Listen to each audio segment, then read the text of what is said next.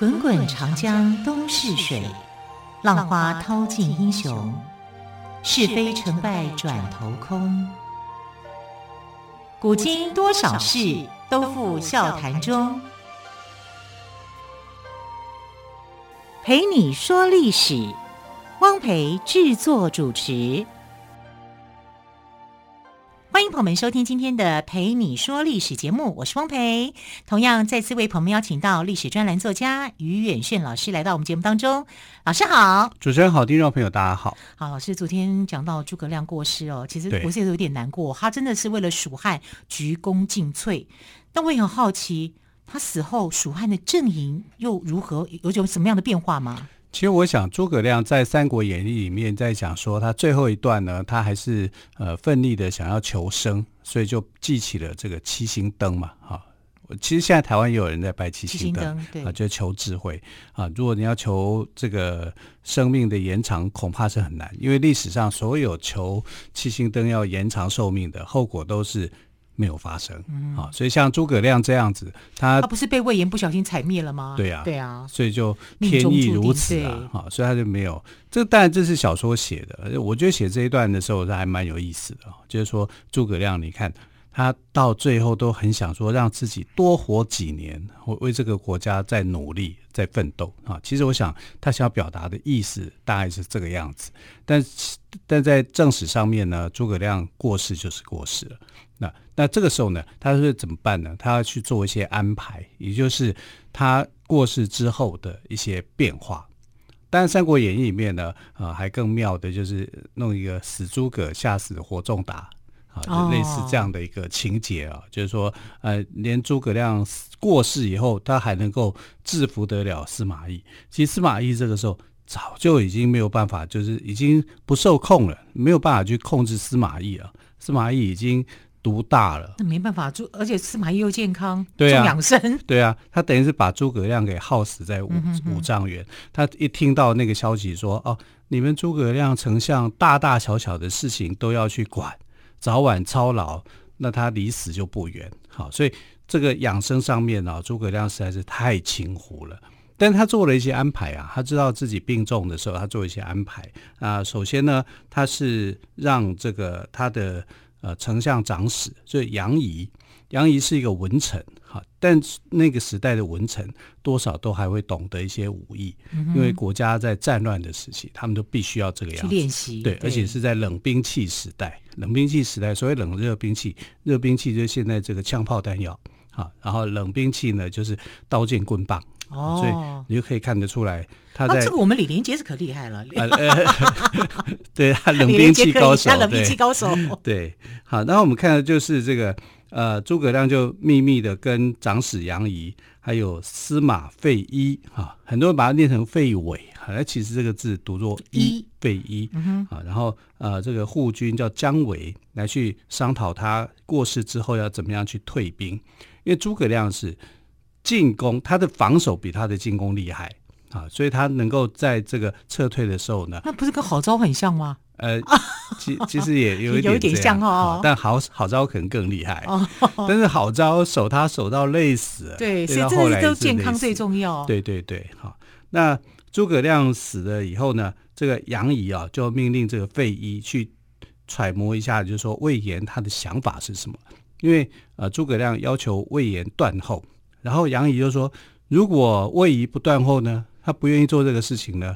诸葛亮说：“那只好你们自己处理了。”啊，他的想法他已经到了这个灯尽枯竭的时候，你要他能够怎么办呢？换句话说，魏延不会去听杨仪的话。杨仪这个人呢，跟他根本就是有心结，心结很重啊。因为呃，这个魏延根本就瞧不起杨仪，认为说这是一个阴险小人，这样的一个人。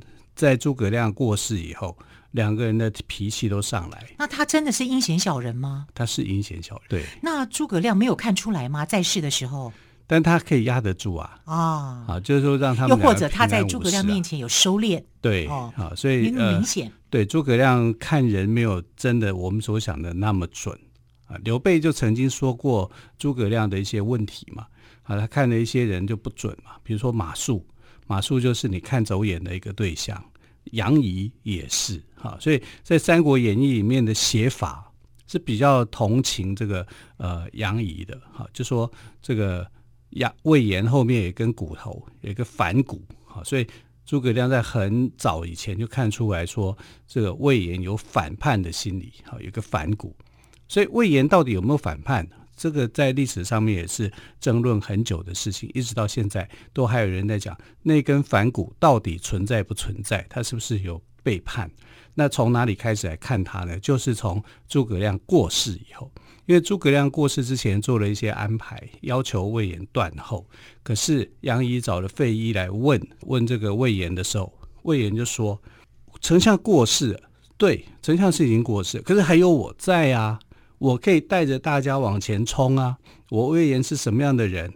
我怎么会去受到杨延的摆布呢？杨仪，杨仪的摆布，对不对？啊，你这个，我如果要我去做断后，做这种缩头乌龟，我是不做的。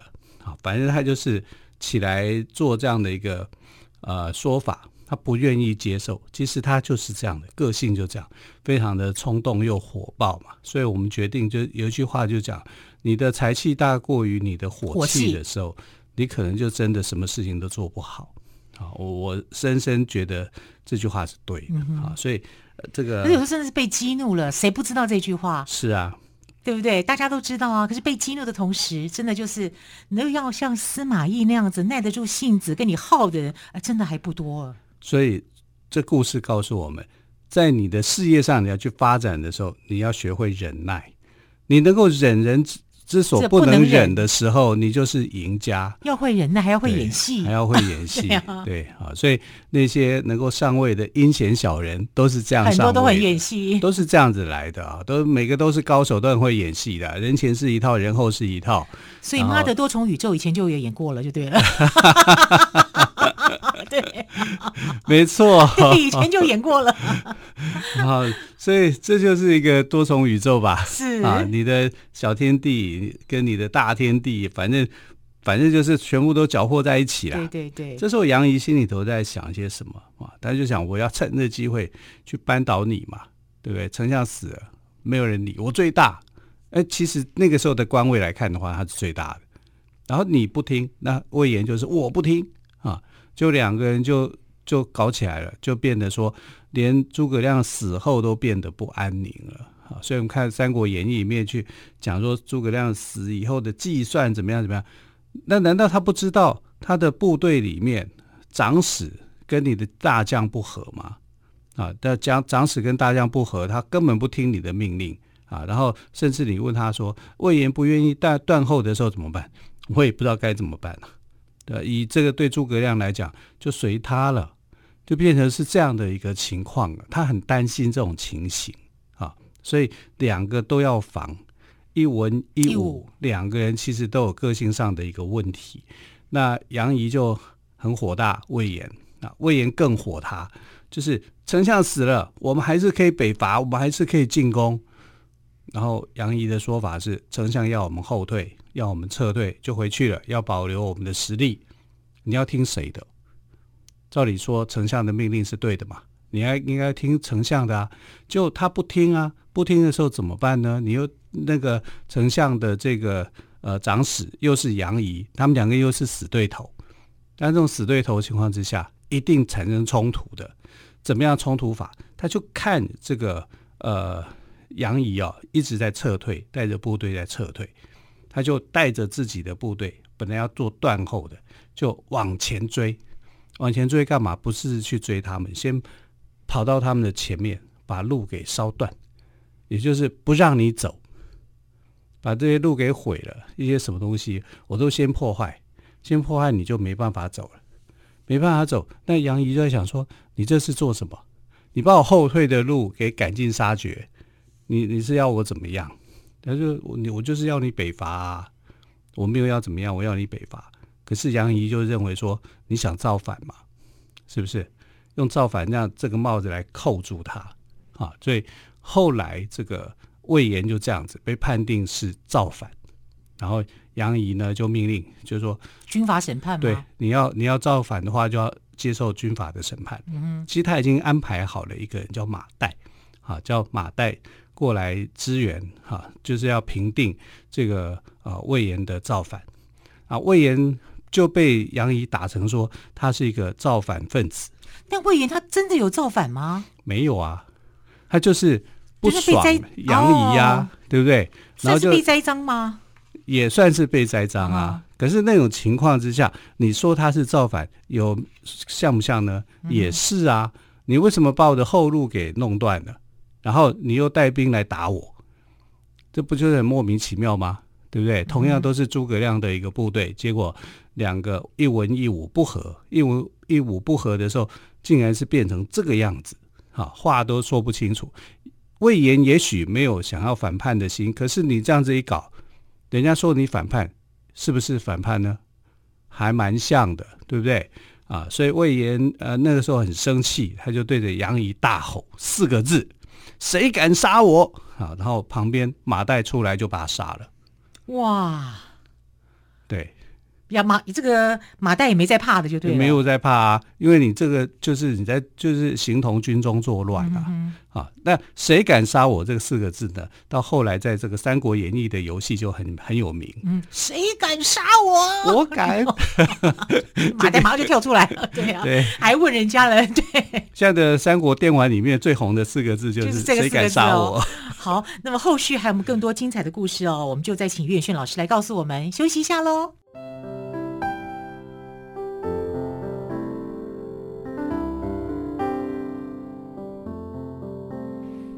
见台北的身影，拥有颗热情的心，有爱与梦想的电台，台北广播 FM 九三点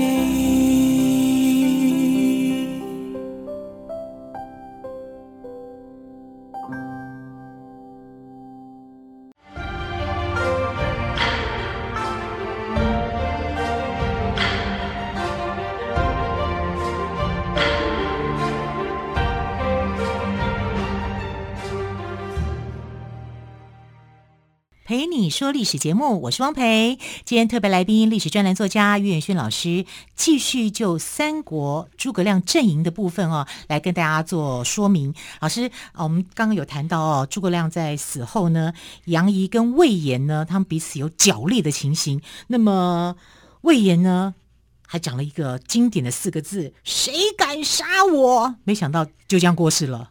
对。不是就这样过世，因为这个等于是一句挑衅的话嘛。对啊，那后面马岱就追上来了，就把他给杀了。嗯、我敢杀你啊？对，因为你那么嚣张，这么样的狂妄，所以后来在这个三国所以马岱杀死了魏延。对，哦、啊，是他杀的啊。但当然，这个是杨仪命令的，嗯、他就说先安排好的。对，他就说这个呃，魏延呢想要造反，那魏延的所有的行动跟造反没两样嘛。你堵住了后面的一个路，然后你又去呃杀杨仪这边的军队，这不是造反，不然算这这是什么呢？其实他后来是想逃的，他是因为因为力量不够啊，就逃的时候大家就去追嘛，去追杀嘛啊，所以马岱后来就把这个魏延给杀了。你可以看到，就是说诸葛亮过世以后，竟然发生这样的一个悲剧。我要你们好好的撤退回去，平安的回去，保留的实力嘛。就没想到一名大将就这样子惨死了啊！这个我们讲说，呃，魏延再怎么讲，他都是蜀国的猛将啊。也许他所提出来的子午谷计划，不是诸葛亮心中所想要的那一套，还没有达到他的一个标准哈。但至少他是忠心的。啊，他是一个忠心爱国，这是毋庸置疑的。就你杨仪，就为了平常你跟他所结的那些怨，他们两个人结怨非常的深啊。然后这个魏延也看不起杨仪嘛，所以常常就是破口大骂啊。结果在这个最重要的一个当下，不但没有完成任务，反而因为这样子，你就各为了私人的恩怨，把魏延给处死了，就死斩了。当马岱把这个魏延的头颅哦送过去的时候，你知道杨仪更过分，他做了什么事情呢？他就把他的头颅丢在地下，用脚去踹。这个太夸张了吧？很不敬啊，对不对？不是，就算你再跟他再有什么样的结怨？也不需要这样子，而且你是同一个阵营的人。是啊，然后他还只是有心结而已。对，他就把他的呃这个头颅当球在那边踢，在那边踹，然后就讲说：“你这个死奴才，你到现在你也有这一天啊！”就是反正就是说这些很情绪化的这种话啊，你可以知道说杨仪这个人心胸其实是非常非常的狭隘的。可是诸葛亮死了以后，杨仪认为说：“我就是继承诸葛亮的这个。”人才啊，那应该就是我，大位就应该是我啊。他是丞相的长史，长史是什么意思呢？就幕僚长啊。我今天我是丞相的一个幕僚长，丞相过世了以后，应该由我来接。结果你知道刘后主任命谁呢？他任命了蒋琬。蒋琬对啊，蒋琬跟费祎在《出师表》里面我们听听到过，就是说那个时候诸葛亮曾经在《出师表》里面。建议这个刘后主所重用的人才就是蒋琬、费祎啊，他们两个人啊，因为他们是呃那个很能干的文臣，所以他的心中第一人选根本不是杨仪。那杨仪就落寞了，就觉得说我的功劳这么大，对啊，嫉妒心就起来了。我魏延都死在我手上了，嗯、你蒋琬？蒋琬算什么？什么东西啊？对 对啊，就很生气，他是非常非常介意的。可是刘后主。就很听话啊，对，这是诸葛亮说的啊。我要，我好想知道他的星座，到底是 杨杨杨一这到底什么星座啊？谁他都看不顺眼。呃，反正就是这个样子啊，他就抱怨就很多啊。是，那你这种抱怨多的人，你能够成就什么事情呢？听了很烦啊。对啊，所以后来杨怡根本上的朋友就越来越少啊，因为第一个就是任命的呃宰相也不是你啊，就是呃这个蒋琬。可是呢，刘后主的做法是很不一样的。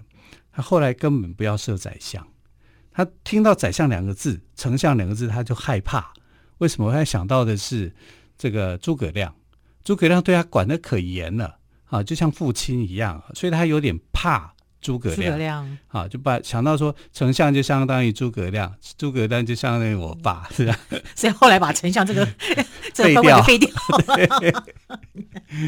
对，就把他给废了。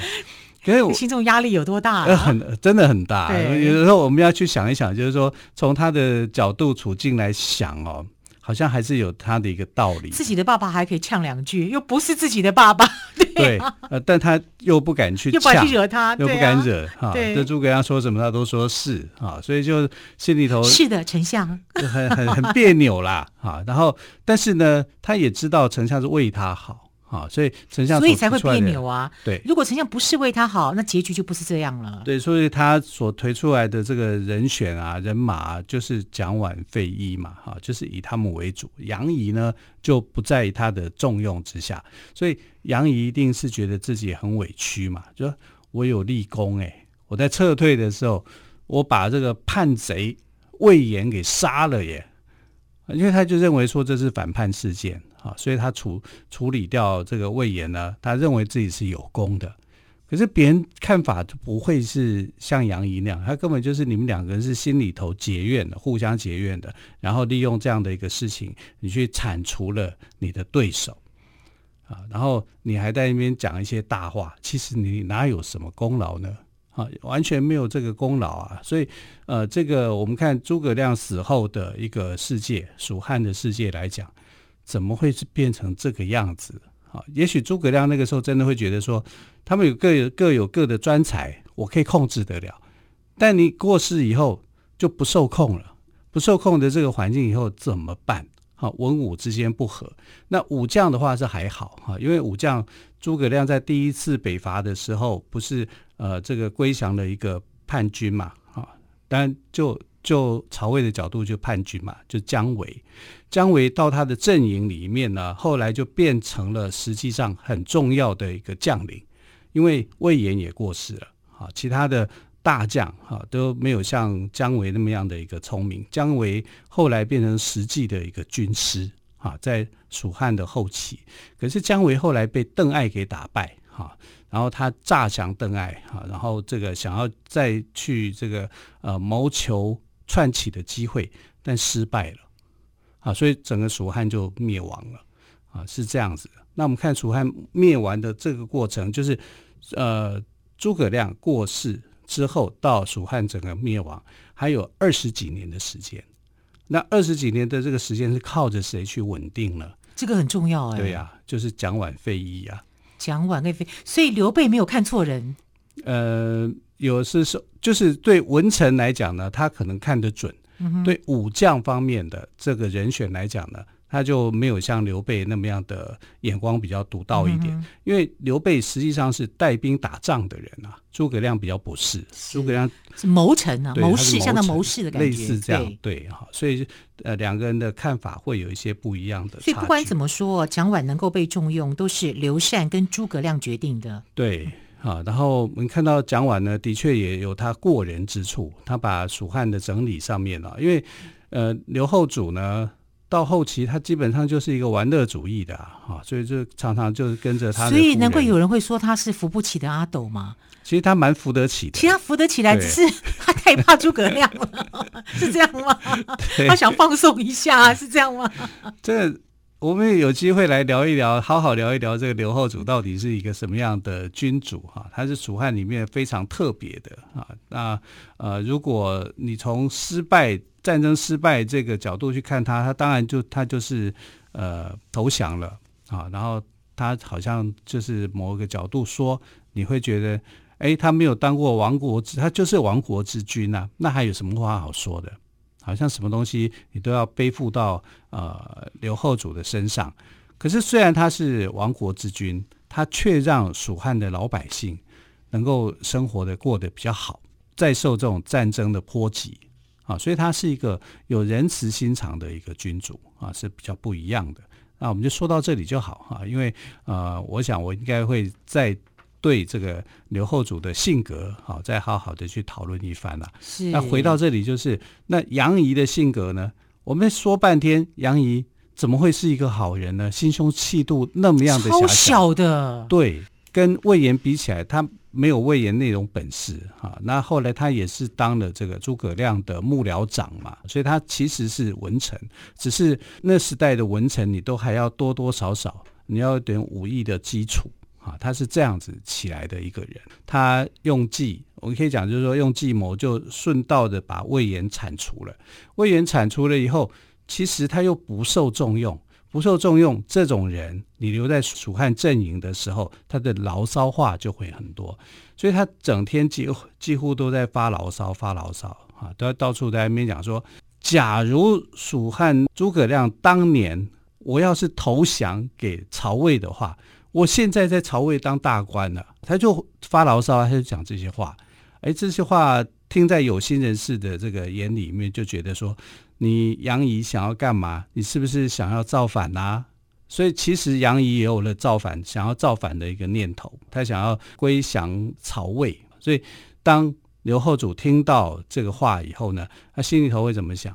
原来你的心思根本就在曹魏这边啊，那你才会讲这些话嘛。你说当年诸葛亮撤退的时候、过世的时候、撤退的时候，你可以顺势就往曹魏阵营去投靠。啊，你就会有好日子可以过，不会像现在这样啊！你这种牢骚话说出来以后，你不是自找死路吗？对，他听的人感觉就不舒服。对呀、啊，所以刘后主后来啊，就把他给下到监狱里面去，把他关起来。嗯哼，他在监狱里面自己就是就想不开啊，想不开，后来以后他就自尽。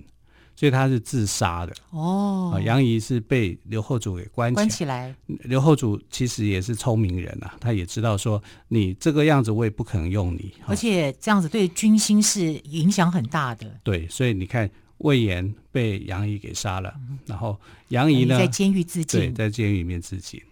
好，诸葛亮在五丈原去世，他的丞相长史杨仪跟大将魏延就起了冲突哦。魏延去世之后，蜀汉幸好还有一个能继承志业的姜维，但是在兵多将广、谋士如云的曹魏阵营来说，蜀汉被灭亡就是迟早的事了。好，非常谢谢历史专栏作家岳轩老师今天跟我们说魏延跟杨仪的故事，老师谢谢喽，谢谢，亲爱的朋友，我们明天再会，拜拜。